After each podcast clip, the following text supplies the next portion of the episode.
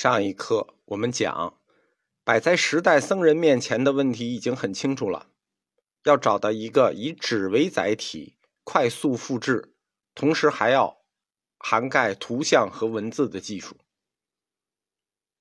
僧人们想出的第一个办法叫捶踏，捶提手旁一个锤字，意思是用拳头或者棒槌敲打；踏也念拓，开拓的拓，拓片。踏是个多音字，它的古意是拾取的意思。捶踏的意思就是通过捶打的方式拾取石碑上的文字。怎么通过捶打的方式可以拾取文字呢？我讲一下。临摹古代书法，大家都用过那个石碑拓片、拓本。首先，用一个阴湿了的宣纸铺在石碑上，贴紧啊。铺在石碑上以后贴紧，然后用软刷子刷平，保证这个湿的宣纸和石碑紧紧贴合。然后用细布裹着棉花，这个包叫踏包，用这个踏包蘸墨汁在纸上拍打，轻轻拍打，这样刻在石头上的字它是阴文，你拍打下去呢，它就凹下去了，所以它就是白的，不着墨。这张纸揭下来。就是一个黑底儿白字的复制品，这个就叫拓本。在印刷术发明之前，锤拓是比较简便的复制文字的方法，它也可以复制青铜器啊，不光是石碑。注意，这个动作叫拓，它不叫印，所以这个技术它不叫印刷术，它叫拓刷术。锤拓这个石碑上面这个字啊是正字，就是我们看见这个字什么样，拓出来就是什么样。因为这个字是阴文正字，你拍出来以后，这个字也是正的。所见即所得，正字对正字，叫做拓。雕版印刷跟它不一样，雕版那字是反的，它字是刻在板上的阳文。板上的字呢，你相当于拿镜子看啊，它是反的，但是刷出来呢是正的。反字刷出来是正字的动作叫刷，正字对正字拍出来的动作叫拓，这是区别。拓是拓，刷是刷，拓印术是拓印术，刷印术是刷印术啊。我们现在叫印刷术，其实印刷术和刷印术还是两个。无论是拓还是刷，有一点是明确的。它的载体是纸，在敦煌遗书出土里有三件拓刷的珍贵的佛教文献拓本，都是书法帖，就是拓出来的碑。一个是欧体的，欧阳询写的《化度寺舍利塔铭》；一个是柳体的，柳公权写的《金刚经》；还有一个是王体的，唐太宗李世民写的《温泉铭》，就是。唐太宗李世民写的那是也是书法碑帖，欧体、流体大家都听说过。他这个王体是王羲之体，帝王里能称为书法家的就两个人，一个是唐太宗李世民，他这个行书是师从于王羲之，但仅次于王羲之啊，王书仅次于王羲之。另一个是宋徽宗赵佶，他自创的是瘦金体，但是后世写瘦金体的人很少，因为赵佶是亡国之君，他这个字啊风水不好。所以练的人很少，这扯远了啊，呃，扯回来，为了找一种以纸为载体、快速复制图像和文字的方法，僧人想到的第一个方法是锤拓，想到第二个方法是从纺织工艺里借鉴出来的，叫凸版印花。凸版印花呢，又叫木版印花，这个技术跟后来的雕版。印刷术很像，就是它就雕版了，凸版印花就雕版了。它是拿木头雕出花纹来，涂上颜料，然后拿这个木头像盖印一样压在棉制品和麻制品的边上。它是给织物印花纹用的这个技术。凸版印花和雕版印刷不同的地方是什么呢？第一，凸版用的是颜料，而雕版用的是墨，这用的料不一样。第二呢？凸版印花比较小，它是手拿着去印的，而雕版很大。雕版大呢是放在桌子上，然后纸铺上去印。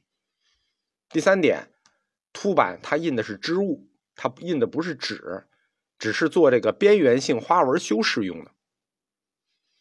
凸版印花在中国历史上出现的很早，但是它主要用于制衣业，就是处理布料用。女生就为了好看嘛，女生要为了好看的时候啊，她这个脑子比男的好使得多。在马王堆一号墓就出土过这个凸版印花的织物，而且它是套印凸版印花就出土的这个，它不是一个颜色，就是有不同的颜色，有三色。刚才讲的这个凸版印花和雕版印刷有三个不同，但是呢，都是小细节上的区别啊。换言之，凸版印花技术离雕版印刷术它就很近了。僧人找到的第三个替代方法，就是去印刷的替代方法，或者说开拓的探索的方法，是我们中国传统艺能，叫印章。印章是从哪儿发明的呢？印章是从商周时代甲骨文之后有个金文，就是青铜器上的文字，是从金文来的。它是对青铜器上铭文这个传统的一个继承。青铜器它象征着诸侯的权利，所以从这个青铜器铭文来的传统印章，从商周时期起，印就象征权力。从春秋战国到秦汉。印章被广泛应用，啊，上到政府派兵遣将，啊，各种文件、行政文件加盖印章；下到王室的建筑，包括陵墓的封土、封泥，也要盖上封印。在汉朝建筑里有很普遍的图画瓦当。什么叫图画瓦当呢？就那瓦当上有画瓦当上这个画实际就是盖封印的这个泥章。印章这种形式流出政府，它最早是政府用的啊。流出政府被民间应用，是因为这个汉朝儒家神学的兴起，还有道教的兴起。道教也是汉朝兴起的啊。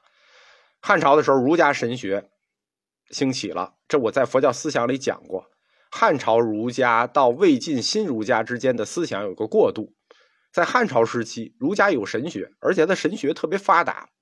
所以以前我们叫三教，就儒家不叫儒家，叫教，儒教、道教、佛教。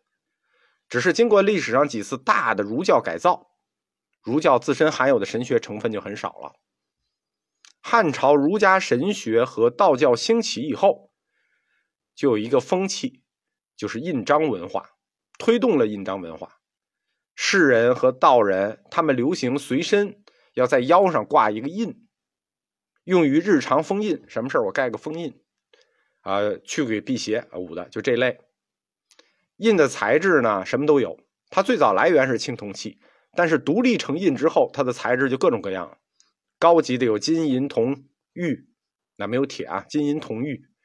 普通的有这个桃木的、石头的，这个主要看家庭条件啊。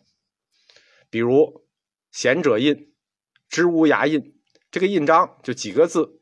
一般六到八个字就到头了啊，比如“传国玉玺”，“受命于天”，“既寿永昌”。道教徒呢，对印章的印文做了进一步发展。最早的印章就那么几个字，但是道教徒觉得不够使，啊，这怎么能满足我们呢？比如说“临兵斗者，皆阵列在前”，这是道家一个常用的九字真言。他常用的一九字真言就九个字。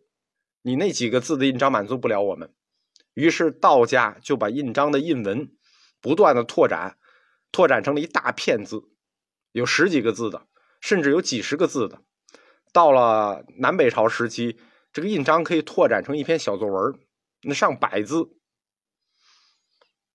葛洪在《抱朴子内篇》中记载说：“古之人入山者，皆配黄神乐章之印。”其广四寸，其字一百二，那多少字？一百二十个字。黄神乐章啊，就是道教带的这个黄神乐章啊，它是两个人，两个道教神，就是黄神和乐章，都是克制鬼巫的。黄神呢是天地的使者，乐章是南岳之神。他写这么一大篇小作文是干什么用的呢？就是一个章，广四寸，一百二十个字。鲍朴子后面说，以此封泥，四方各百步，虎狼不敢进其内。用这个在泥上一盖封泥，四方百步，虎狼就不敢进了。意思是这个章，它有结界的作用，就是道家的章具有结界功能，它可以构成一个法力结界。那什么豺狼虎豹啊，妖邪鬼魅啊，就都挡在外头了。